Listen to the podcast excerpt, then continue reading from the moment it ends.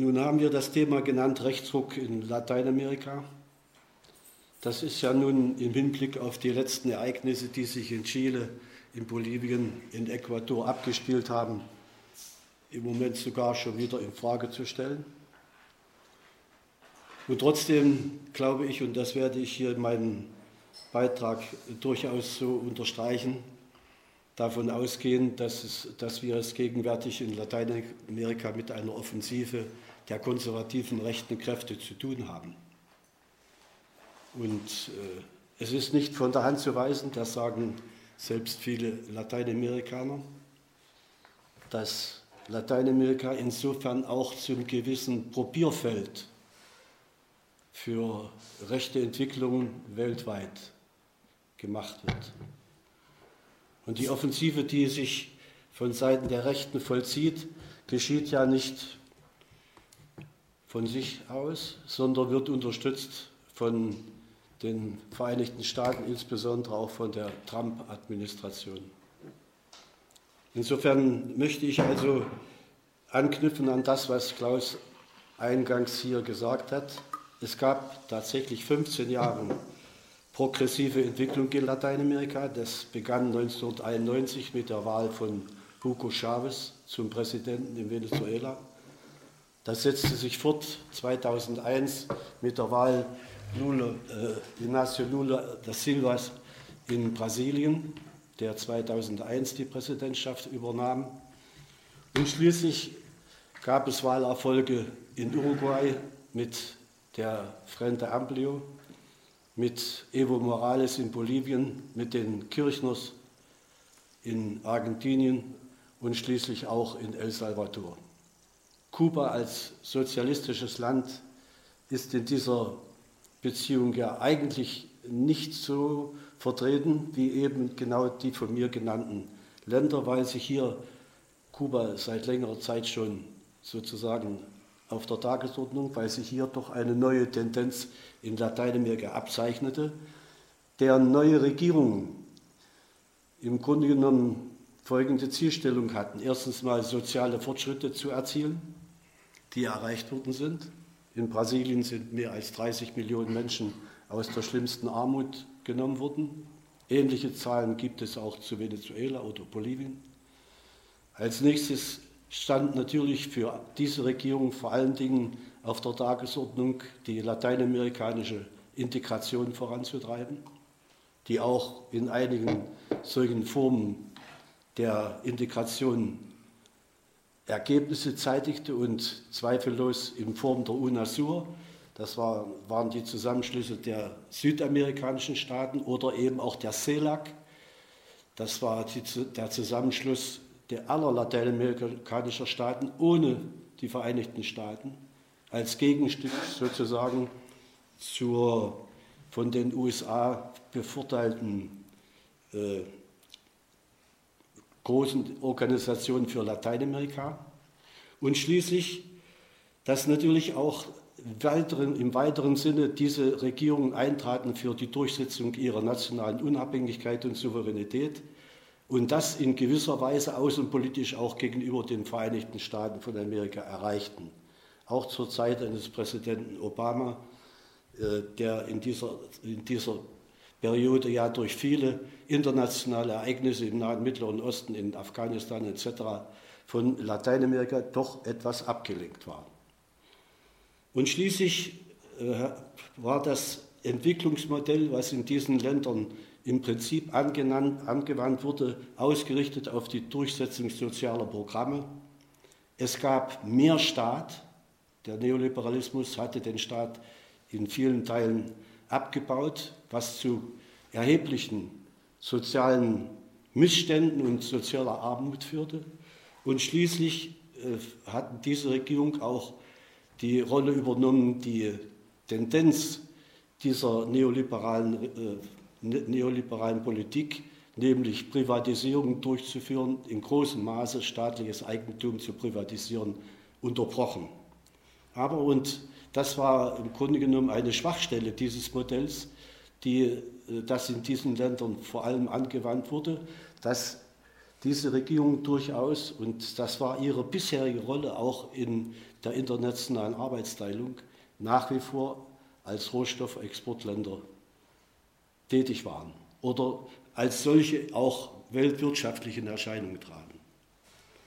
Jedenfalls zu dieser Zeit spaltete sich faktisch dieser lateinamerikanische Kontinent auf. Einerseits die von mir hier kurz charakterisierten Regierungen und andererseits die weiter unter neoliberalen Vorzeigen tätigen Regierungen wie in Kolumbien, Chile, Peru und einigen mittelamerikanischen Ländern.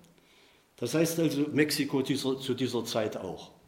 Sodass also unter diesen Gesichtspunkten faktisch eine Zweiteilung in Lateinamerika in den letzten 14 bis 15 Jahren vor sich ging. Und vor allen Dingen die Krise, die weltweit 2008 und 2010 einsetzte und sich zeitlich verschoben dann in etwa in den Jahren von 2011 bis 2014 in Lateinamerika auswirkte, dass diese Krise zu Schwierigkeiten dieser Mitte-Links-Regierung führte. Und diese Schwierigkeiten zeigten sich vor allen Dingen in fehlenden Devisen, denn die Chinesen, die außerordentlich stark Erdöl und Sojaimporte tätigten, konnten in dem Maße nicht mehr diese, diese äh, Importe durchführen, sodass es also tatsächlich zu Schwierigkeiten kam. Hinzu kam für solche Länder vorwiegend die auf Erdölexport wie Venezuela, Ecuador oder auch Bolivien, Kolumbien, äh, Bolivien mit Gas und Erdöl angewiesen waren, dass der Erdölpreis zu diesem Zeitpunkt erheblich abfiel. Ein Hugo Chavez, noch als Präsident von Venezuela, hat immer mit einem Erdölpreis von 100 Dollar pro Barrel, also pro Fass, gerechnet und konnte damit natürlich auch die vielen sozialen Programme, die in diesem Land durchgeführt wurden, äh, finanzieren. Wenn aber dann der Preis auf 40 bis 50 Dollar pro Barrel abfuhr, abfiel, war das dann im Grunde genommen ein wesentlicher Einschnitt in die Durchführung dieser Sozialprogramme. Und so ging es, im, äh, ich muss hier mehr oder weniger im Allgemeinen für diese Länder etwas reden, im Schnitt allen diesen Ländern, die auf Exporte landwirtschaftlicher oder mineralischer Rohstoffe angewiesen sind, äh, dass sich diese Schwierigkeiten in dieser Richtung auswirkten. Der, äh, die rechten Kräfte in diesen, in diesen Ländern setzten natürlich von vornherein während dieser Zeit der, der Existenz von Mitte-Links-Regierungen auf äh, bestimmte Veränderungen.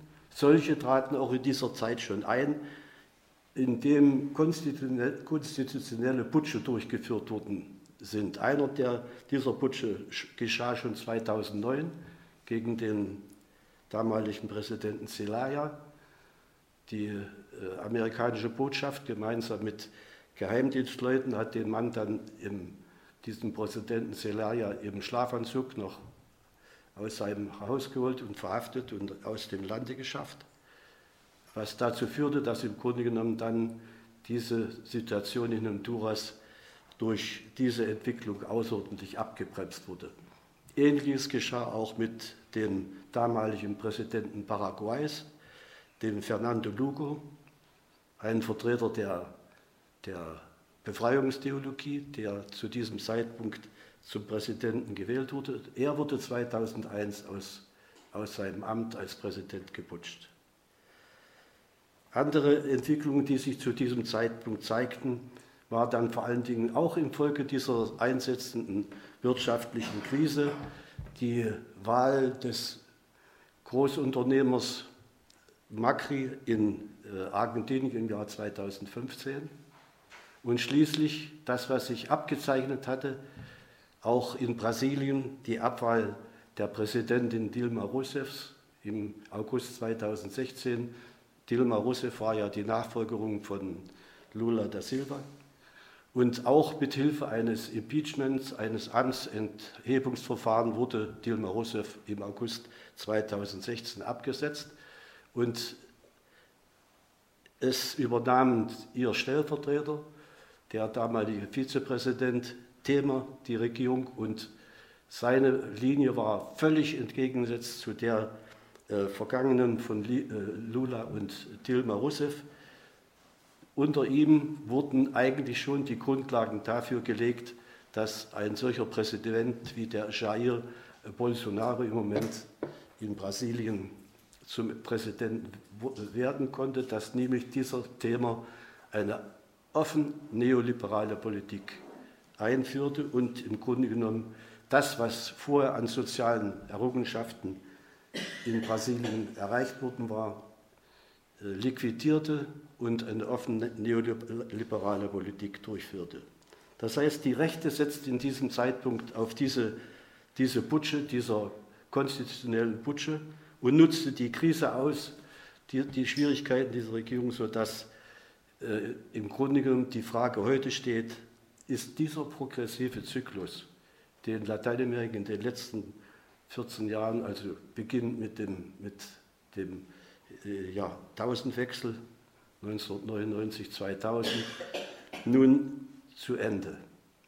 Das ist eigentlich auch eine Fragestellung, die wir in der Ankündigung unseres, unserer heutigen, heutigen Veranstaltung mit drin haben.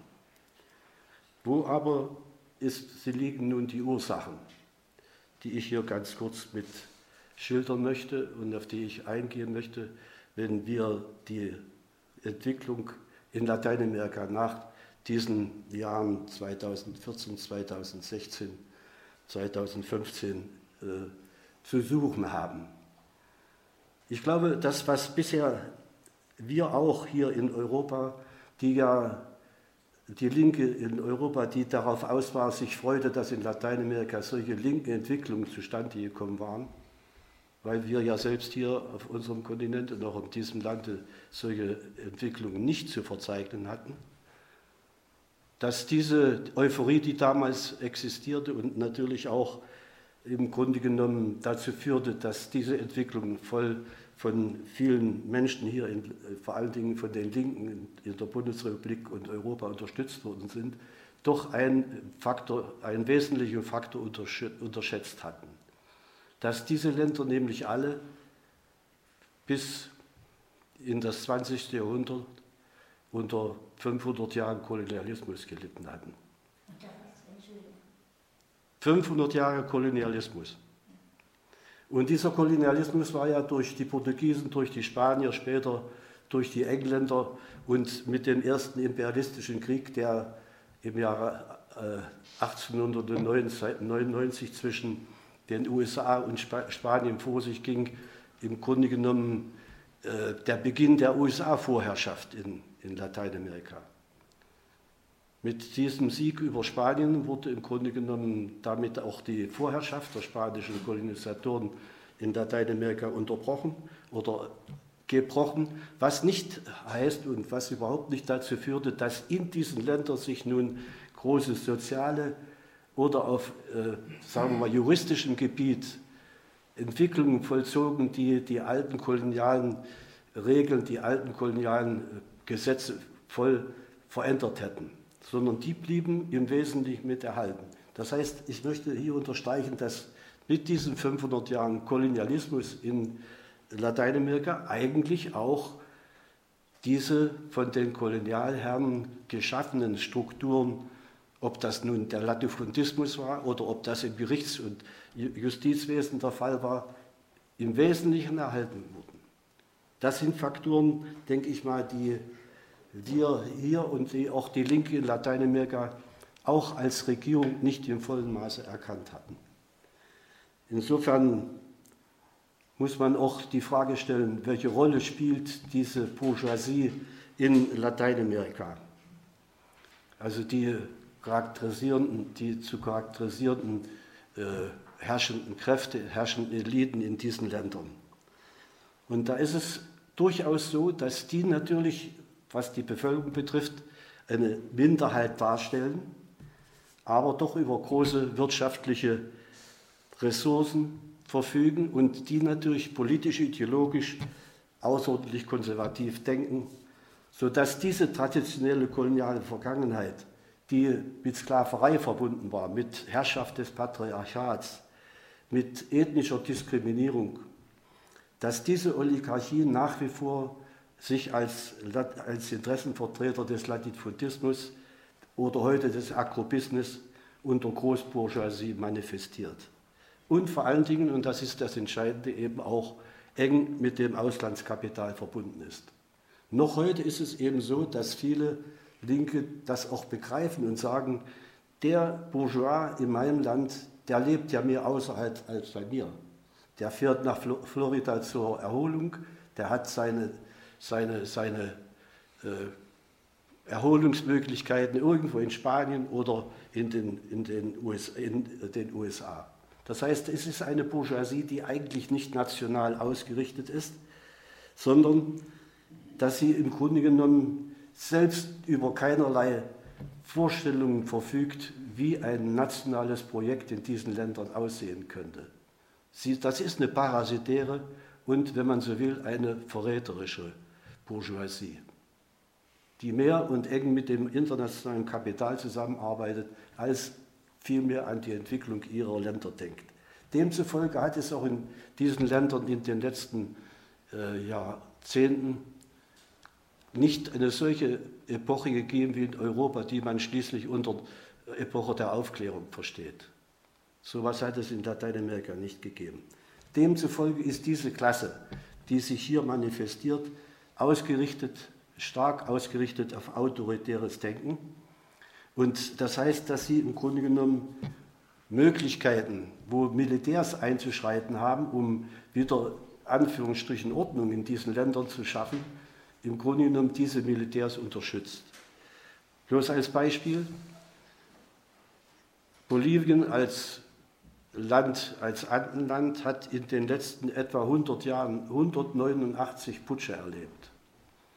Und ähnliches hat es eben auch in anderen Ländern in den unterschiedlichsten Formen und äh, Möglichkeiten gegeben. Und die letzten Jahrzehnte im letzten Jahrhundert, in den äh, 60er bis 70er Jahren, waren in Lateinamerika geprägt von Militärdiktaturen. Ich erinnere an die Pinochet-Diktatur in Chile.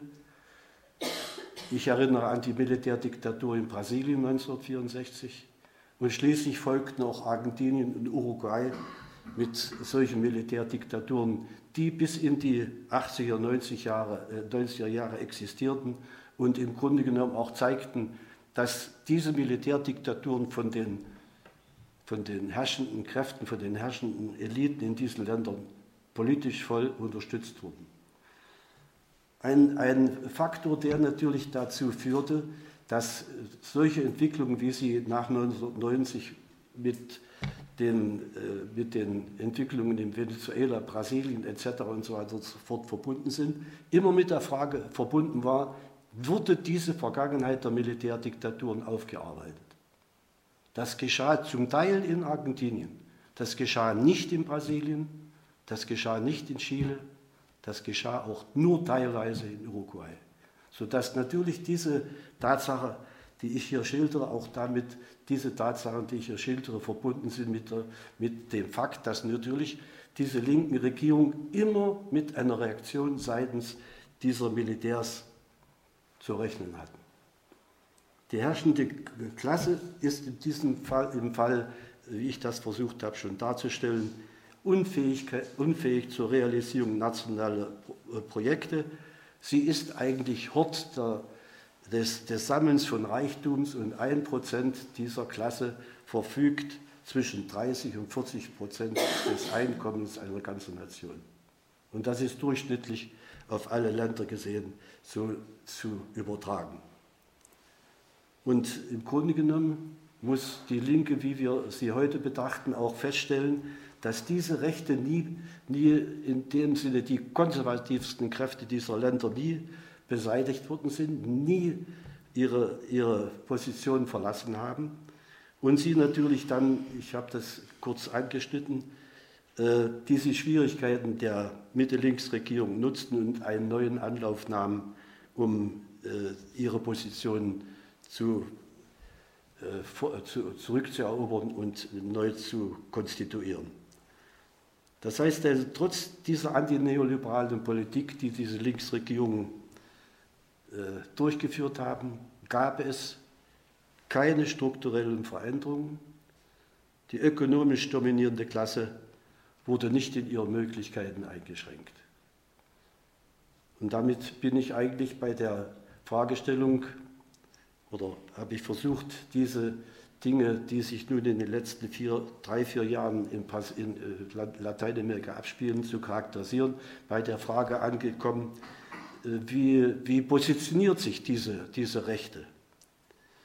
Und im Grunde genommen zeigt sich hier eine ausgesprochen starke Tendenz zum Nationalismus. In Brasilien zum Beispiel mit der Losung Brasilien über alles. Das klingt stark an, an die Trump-Losung America First. Sie wird charakterisiert durch starken Rassismus und in neuerer Zeit verstärkt mit religiösem Fundamentalismus. Ich komme darauf noch zu sprechen. Das impliziert Hass auf Ausländer und äh, vor allen Dingen eben auch Hass auf äh, anders sexuell anders orientierte Menschen.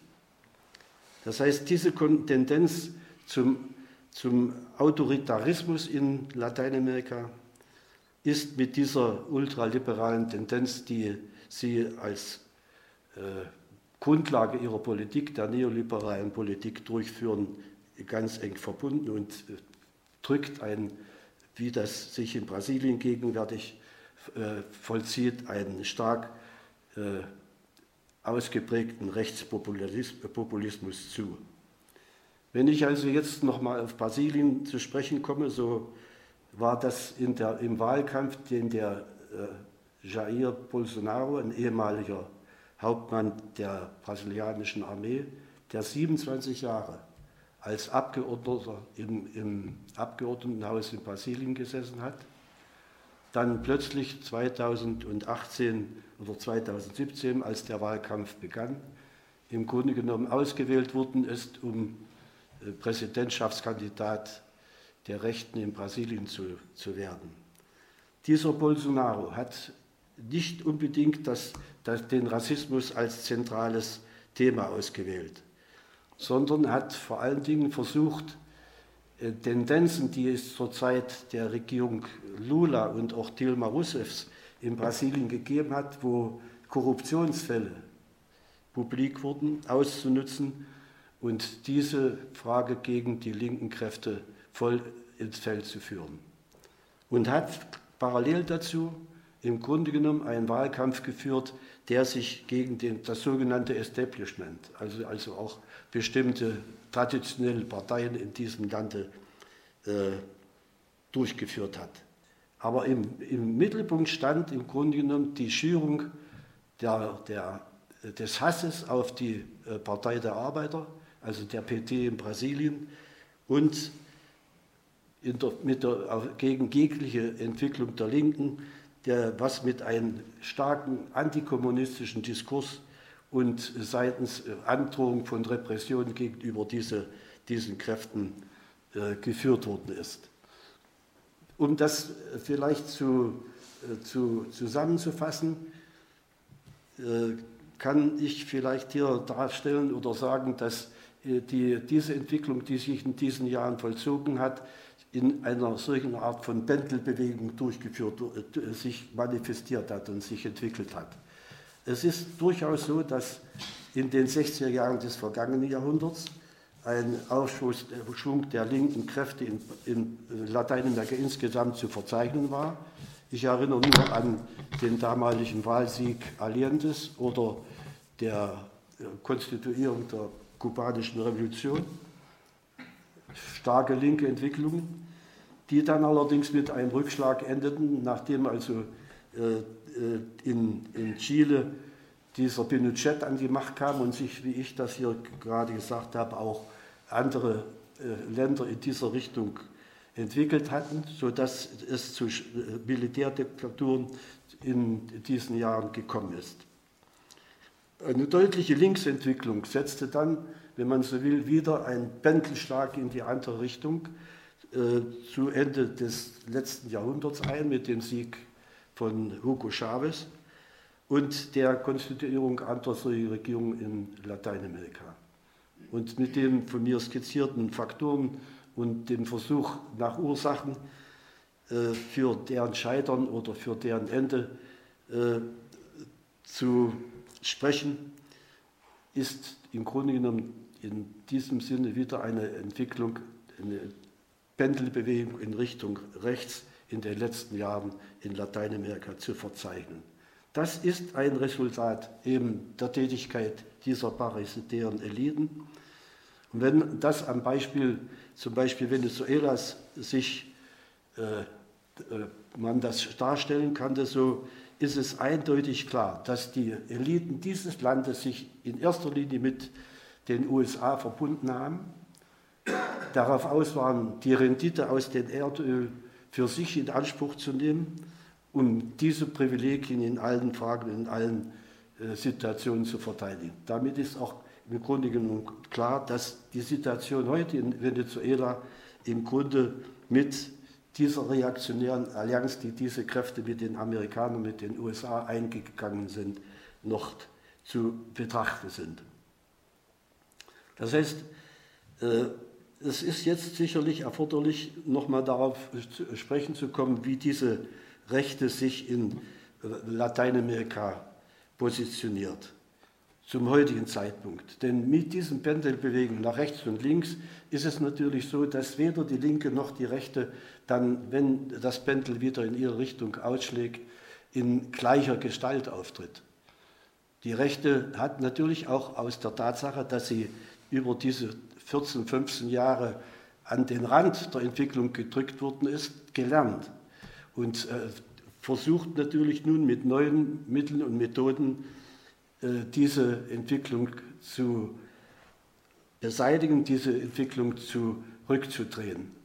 Im Moment ist das in den letzten Jahren in erster Linie darauf zurückzuführen, das zeigen viele Beispiele, besonders aber eben auch wieder Brasilien, dass sowohl Gerichte, Staatsanwälte, äh, Staatsanwaltschaften und die Polizei und andere Organe sich in Exekutoren rechter Politik verwandeln.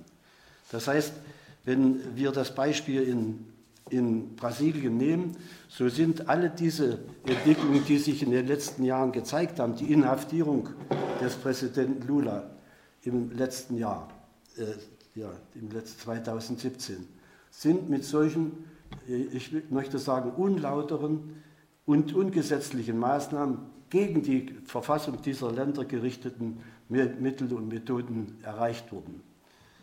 Das betrifft nicht nur den Lula in, in, Brasilien, sondern im gegenwärtigen Moment auch den ehemaligen Präsidenten Rafael Correas in Ecuador, der gerichtlich verfolgt wird und gegenwärtig in Belgien im Exil lebt. Und das betrifft auch die letzte äh, linksperonistische äh, Präsidentin Christina Kirchner, Fernandes Kirchner, in Argentinien, die auch unter solchen Umständen mit Gerichtsverfahren rechnen muss, müsste, wenn sie nicht gegenwärtig gerade vor kurzem zum, zum Vizepräsidentin in diese, ich komme noch darauf zu sprechen, äh, gewählt worden wäre. Das heißt, die Rechte in, in, in Lateinamerika pflegt heute einen anderen Politikstil. Solche Leute wie der Präsident, der ehemalige Präsident Macri oder der ehemalige Präsident Mexikos, Pena Neto, oder auch der gegenwärtige Präsident Chiles, Pinera, kommen aus einer Unternehmerklasse, die sich mehr nach offen, weltoffen zeigt, die versucht im Grunde genommen ein neues, prosperierendes Zeitalter zu suggerieren und die professionalisiert bestimmte Kampagnen, politische Kampagnen in diesen Ländern organisiert. Dafür haben sie auch die Kraft dieser bürgerlichen Medien, die in diesem Zusammenhang voll inhaltlich auf der Linie dieser, dieser zurückgekommenen Rechten, der neoliberalen Rechten stehen. Schließt ein, dass diese äh, Rechte auch darauf ausgerichtet ist, vor allen Dingen den Individualismus zu fördern und verstärkt eine Ideologie, die sich im gegenwärtigen Moment in allen diesen Ländern zeigt, die darauf ausläuft, Familie, Eigentum und Gott. Sie können dazu auch vor allen Dingen die sogenannten sozialen Medien nutzen. Insofern ist es ja eigentlich so, dass diese sozialen Medien, wenn man das genau und nüchtern betrachtet, heute Fluch, Fluch und äh, Vorteil sind, Segen und Fluch sind, denn im Grunde, wenn diese Medien als Facebook oder WhatsApp in den Dienst dieser Kräfte gestellt werden, dann führen sie zu negativen und wirklich zu diesen Entwicklungen, wie wir sie hier gegenwärtig in, in äh, Lateinamerika, besonders in Brasilien, verfolgen können. Ich gebe mal ein Beispiel. Der Bolsonaro in, in äh, Brasilien hatte zu Beginn seiner, seiner Wahlkampagne im Facebook 4,7 Millionen Follower. Das war zu Ende seiner Zeit, äh, zu Ende seines Wahlkampfes auf 7,5 Millionen angewachsen. Und mindestens 600.000 Menschen haben, das, äh, haben Twitter genutzt, um äh, diese Propaganda, die er in dieser Richtung betrieben hat, zu verbreiten. Die Mehrheit dieser Follower war zwischen 18 und 24 Jahre. Und das bedeutet, dass im Grunde genommen, wenn in Brasilien Fake News produziert worden sind, die zu Massen von, von diesen Leuten produziert worden sind, über Facebook, Twitter verbreitet wurden. Und 83 Prozent der Menschen in, in äh, Brasilien haben ein Handy, nutzen WhatsApp und gehören ganz bestimmten Netzgruppen an. Das heißt, mit dieser Methode gelang es diesem Bolsonaro eindeutig, die Stimmung in Brasilien zu beeinflussen und schließlich den damals Lula hatten sie ja schon eingesperrt. Lula war in, äh, in Gefangenschaft geraten, war in Haft gegangen, genommen worden. Jedenfalls lief gegen ihn sein Prozess, sodass es nicht mehr möglich war, dass er kandidieren konnte. Das war auch ein Ziel dieser Kampagne, Lula aus dem Wahlkampf auszuschalten. Und der Ersatz für, für ihn, der Fernando Haddad, äh, konnte dann dieser, dieser gewaltigen Kampagne, die von seitens dieser rechten Kräfte äh, durchgeführt wird, kein, kein äh, Gegenstück entgegensetzen. Hinzu kommt, und das hatte ich vorhin schon erwähnt, dass in diesen Ländern, insbesondere aber eben auch in Brasilien, die sogenannten Evangelikalen oder die Pfingstkirchen außerordentlichen Zuspruch haben. Signifikant, besonders in Brasilien, ist, sage mal Zahlen, dass im Jahre 2010 sich 42 Millionen, das waren 22 Prozent der Bevölkerung, mit diesen Evangelikalen, mit diesen Kirchen identifizieren. Und diese Anzahl ist bis 2017 auf 32 Prozent der Gesamtbevölkerung Brasiliens angewachsen. Diese Pfingstkirchen die äh, faktisch Ableger auch äh, von ähnlichen Entwicklungen in den Vereinigten Staaten sind, bezeichnen sich als die äh, universelle Kirche des, Gottes, des Gottesreiches, Assemblea do Deus, wie sie das auf Portugiesisch nennen. Und sie predigen eine, eine Theologie der Prosperität, das heißt des guten Lebens auf dieser Erde. Und es ist völlig klar, dass unter diesen Gesichtspunkten, wie die sozialen Verhältnisse in diesen Ländern sind, äh, es ist so, dass natürlich eine Urbanisierung in einem Maße in diesen Ländern eingesetzt hat, dass im, im meisten dieser Fälle 80 Prozent der Menschen gegenwärtig in den Städten leben und dass äh, solche Ausbildungen wie die Favelas in Brasilien oder die Slums in anderen Städten wie in anderen Großstädten dieses, dieses, dieses Kontinentes sich natürlich eben prekarisierte Schichten anfinden und äh, keine Arbeit haben, Arbeit suchen, sodass diese Menschen tatsächlich von dieser Religion, von diesen Evangelikalen, von diesen Pfingstkirchen außerordentlich stark angesprochen werden. Unter diesen Gesichtspunkten ist diese Rolle, die gegenwärtig diese Kirchen in Brasilien, in Lateinamerika spielen eine außerordentlich starke Potenz für die sich entwickelnden rechten Tendenzen. Ich möchte denn demzufolge mal ganz kurz zur, zum Charakter dieser Regierung Bolsonaro in äh, Brasilien sprechen.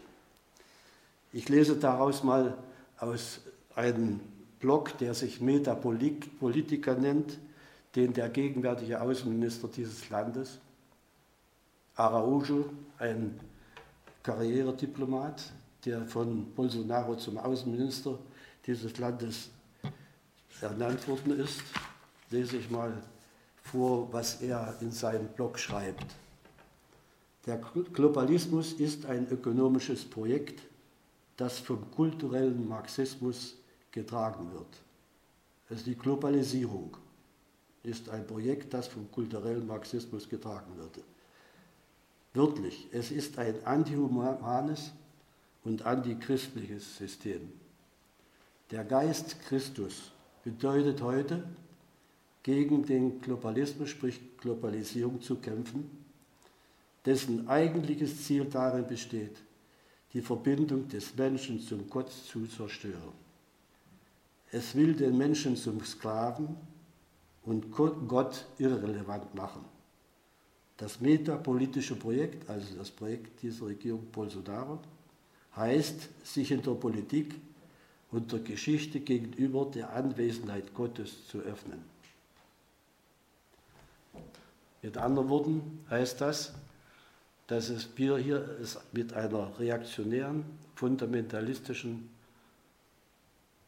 religiösen Auffassung zu tun haben und die, wie ich das vorhin gesagt habe, den Menschen propagiert wird als die Erlösung noch auf dieser Welt.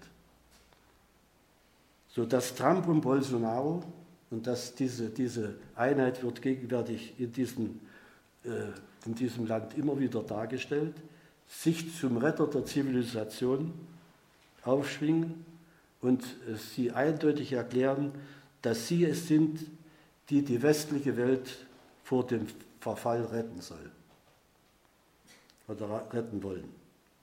Das heißt, im Grunde genommen ist es unter diesen Gesichtspunkten so, dass diese schwach ausgeprägte Demokratie in diesen Ländern von Militärs und äh, von, von Militärs gewählten Bolsonaro zur Militarisierung und Demo Entdemokratisierung des Landes beitragen. Und sich in diesem, in diesem Zusammenhang sich eindeutig zeigt, dass die, diese Evangelikalen, diese Pfingstkirchen vor allen Dingen mit den Militärs zusammengehen.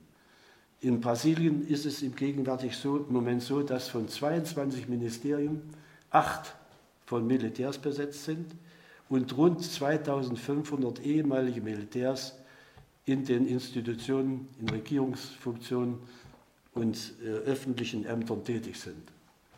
Diese enge Verbindung zwischen diesen Klerikalen, diesen Evangelikalen und den Militärs ist im Grunde genommen die gegenwärtige politische und ideologische Basis dieses Präsidenten Bolsonaro.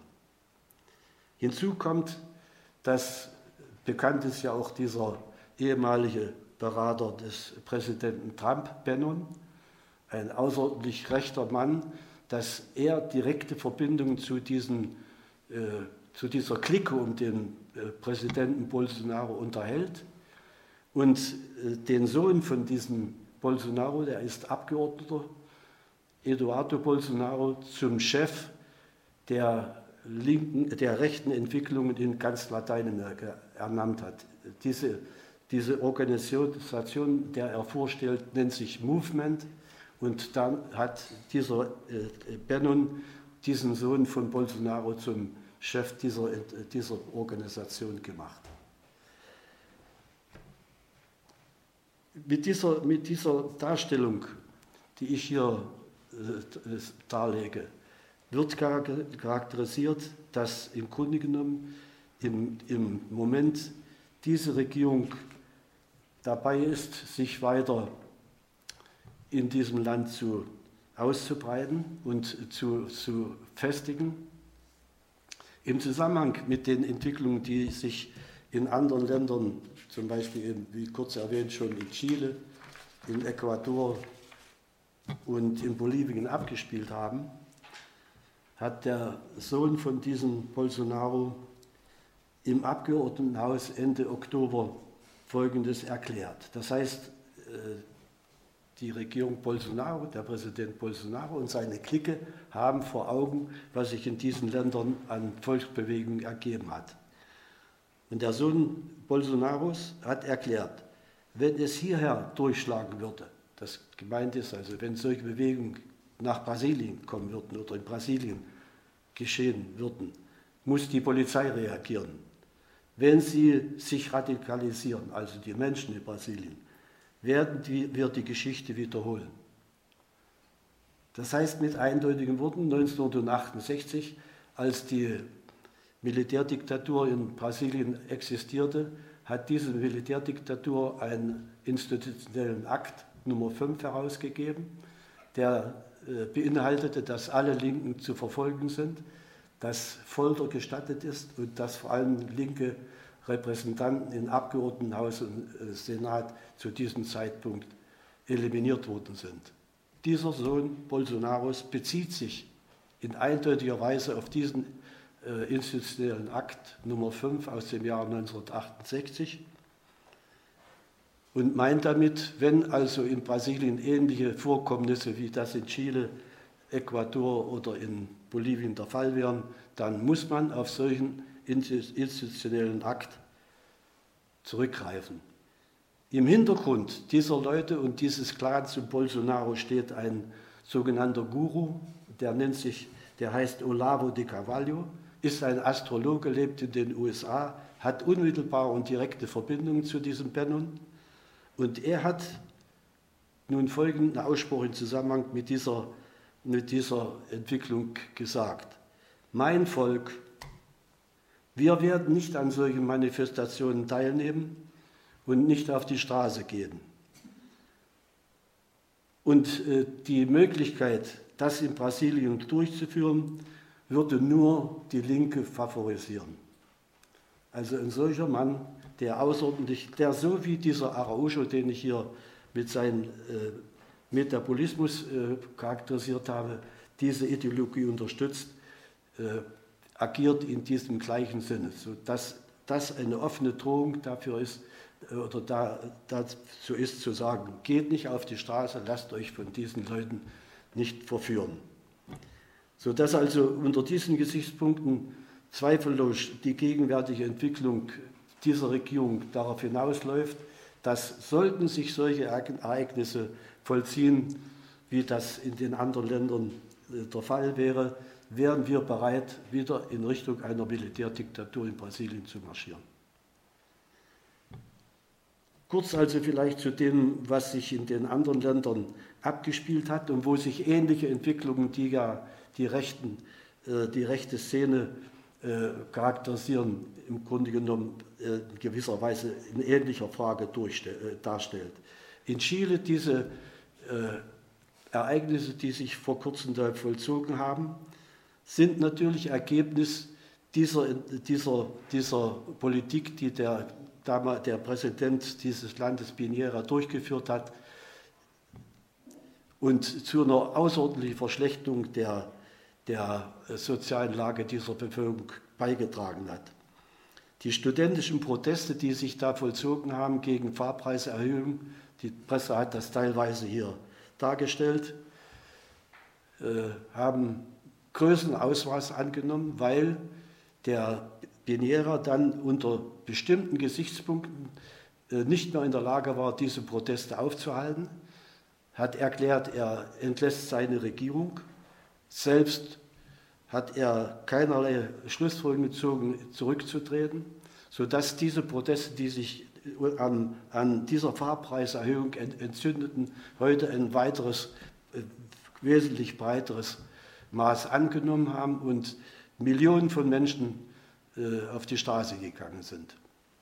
Ich glaube, äh, dass diese, diese Entwicklung in Chile tatsächlich Ausdruck dafür ist, sind, dass die Rechte in diesem Lande außerordentlich Fehler, große Fehler gemacht hat, dass diese neoliberale Politik dazu beigetragen hat, die Menschen äh, in die Verarmung zu treiben und sie diesen Anlass ausgenutzt haben, um auf die Straße zu gehen. Millionen waren auf der Straße. Und hinzufügen muss man natürlich, dass in diesem Land, in Chile, die von Pinochet noch zu seiner Zeit äh, verfasste Verfassung bis heute noch aktuell ist. Sodass also die Forderung, die gegenwärtig mit dieser Massenentwicklung in Chile auf der Tagesordnung steht, auch darum geht, dass eine neue verfassungsmäßige, äh, eine konstituierende Verfassungsversammlung einberufen wird. Das heißt, es geht heute schon in diesem Land wesentlich über die Forderung, die Fahrpreiserhöhung zurückzunehmen, hinaus. Es geht heute um echte politische Forderungen, die diese, diese Bewegung gegenwärtig in Chile auf die Tagesordnung setzen. Ich rede noch zu Ecuador. Ecuador hatte ich vorhin erwähnt, dass der ehemalige Präsident Rafael Correa seinen Nachfolger, den, der war Vizepräsident, den Lenin, Lenin Moreno, vorgeschlagen hatte, in der nachkommenden Wahl zu kandidieren. Der ist auch gewählt worden. Und im Grunde genommen hat dieser Lenin Moreno kaum, dass der Korea das Land verlassen hatte oder äh, nicht mehr Präsident war, den, den Rückwärtsgang eingeschaltet und hat sich mit den rechten konservativen Kräften seines Landes verbunden. Die Entwicklung, die sich vor äh, kurzem, also Anfang, des, äh, Anfang Oktober in Ecuador abgespielt haben, waren ähnlich wie das in Chile der Fall war, durch einen kleinen konkreten Anlass gegeben, dass nämlich äh, dort auch äh, die, die äh, Subventionen für Benzin, für die Benzinpreise gestrichen werden sollten. Darauf, daraufhin sind die Menschen auf die Straße gegangen. Es hat erhebliche Zusammenstöße gegeben, sodass auch der Feigling Lenin Moreno die Hauptstadt äh, Quito verlassen hat und sich zu seinen besten Freunden an die äh, Pazifikküste nach Guayaquil verzogen hat, um dort Schutz zu finden. Erst nachdem die Kirche und andere begonnen haben, da äh, äh, Verhandlungen zu führen, äh, ist es dann zu, zu, zum Stillstand erstmal dieser starken Manifestation, dieser Massenmobilisierung gekommen, sodass äh, der Moreno nach, Quito zurückgekehrt ist und im Grunde genommen gegenwärtig sich die Auseinandersetzung in einer Art und Weise vollzieht, dass äh, die Menschen diese vor allen Dingen indigenen Ursprungs nach wie vor auf diesen Forderungen bestehen, ihre Lebensverhältnisse wieder zu verbessern. Eine ähnliche Entwicklung hat es auch in Bolivien gegeben. In Bolivien steht im Grunde genommen die Wahl Evo Morales im äh, gegenwärtigen Moment äh, nicht mehr zur Debatte. Äh, mit einem Wahlergebnis von 47 Prozent hat er seinen, seinen äh, Konkurrenten, den ehemaligen Präsidenten Mesa, mit 36 Prozent der Stimmen im Wesentlichen geschlagen. Wobei es in Bolivien so ist, dass bei Erreichen einer eines 40-prozentigen Ergebnisses damit auch der darüberliegende Kandidat, also äh, Evo Morales, mit 47 Prozent gesiegt haben soll. Nur, und das ist auch die Stärke, die diese Rechte gegenwärtig in Bolivien äh, sich zunutze macht, dass innerhalb dieser, dieses Landes sich nun Bewegungen äh, ergeben haben, die vor allen Dingen von den urbanen Mittelschichten und von den Großgrundbesitzern äh, und Großindustriellen initiiert worden sind, starke Proteste gegen Evo Morales in, in äh, Bolivien organisiert zu haben. Auch hier sind Gründe Rassismus gegen den indigenen Präsidenten, und vor allen Dingen, ja, ich bin gleich fertig, die, die indigenen, die indigenen äh, Abstammungen äh, als, als, wesentliches, als wesentlicher Grund solcher, solcher Proteste von Seiten der rechten und konservativen Kräfte durchgeführt worden sind. Da geht es ja doch schneller, als ich dachte. Ja, und äh, damit ich hier nicht allzu lange rede, sondern wir noch über paar Fragen diskutieren können. würde ich jetzt vielleicht mal abschließen und auf die Position und auf die Situation der Linken in Lateinamerika abschließend zu sprechen kommen. Ich möchte sagen, dass diese Entwicklungen, die sich in den letzten 14, 15 Jahren in Lateinamerika abgezeichnet hatten, eine Chance waren, die sich für die Linke eröffnet hatte, um äh, definitiv und beständig sich durchzusetzen, nicht genutzt worden ist. Die Rechte konnte wieder erstehen, sodass sich zurzeit der Kampf um die Dominanz in diesen Ländern im Mittelpunkt der Ereignisse befindet und äh, wir durchaus davon ausgehen müssen, dass die Linke, egal in welchem Lande, außer natürlich erstmal in Kuba oder der sich noch äh, durchaus stabil zeigenden Entwicklung in Venezuela mit all den Problemen, die sie hat, dass diese Linke in Lateinamerika eine Niederlage erlitten hat.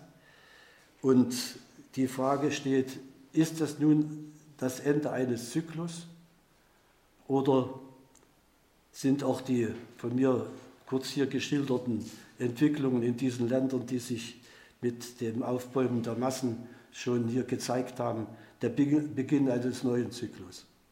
Nach meinem Dafürhalten kann es kein Zurück zu dem alten Zyklus geben, weil, ich hatte das vorhin gesagt, dieses Modell, was in diesen Linksregierungen angewandt worden ist, sicher nicht mehr dazu angetan ist, um weitere Fortschritte in sozialer, politischer, struktureller Hinsicht zu erzielen, sondern dass die Linke heute und nicht nur hier, sondern nicht nur dort, sondern vielleicht auch hier über neue Perspektiven der Entwicklung dieses, dieses Kontinentes nachdenken muss und sich neue Formen der Organisation, neue Inhalte für diese äh, neue Entwicklung der Linken in Lateinamerika erforderlich machen.